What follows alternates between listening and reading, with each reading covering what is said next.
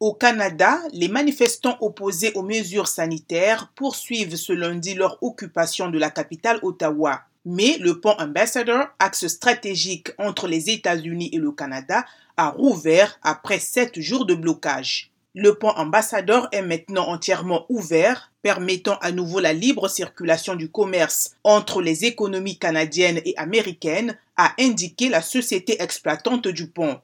Les services frontaliers canadiens ont confirmé que les opérations normales ont repris au pont Ambassador, mais que les voyages non essentiels sont déconseillés. Il a fallu deux journées à la police canadienne pour parvenir à évacuer ce pont qui relie Windsor en Ontario à la ville américaine de Detroit, bloquée depuis lundi dernier par des manifestants.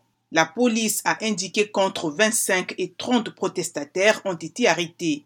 Le mouvement des convois dits de la liberté est entré dans sa troisième semaine au Canada et a fait des émules en Europe, en Australie et en Nouvelle-Zélande.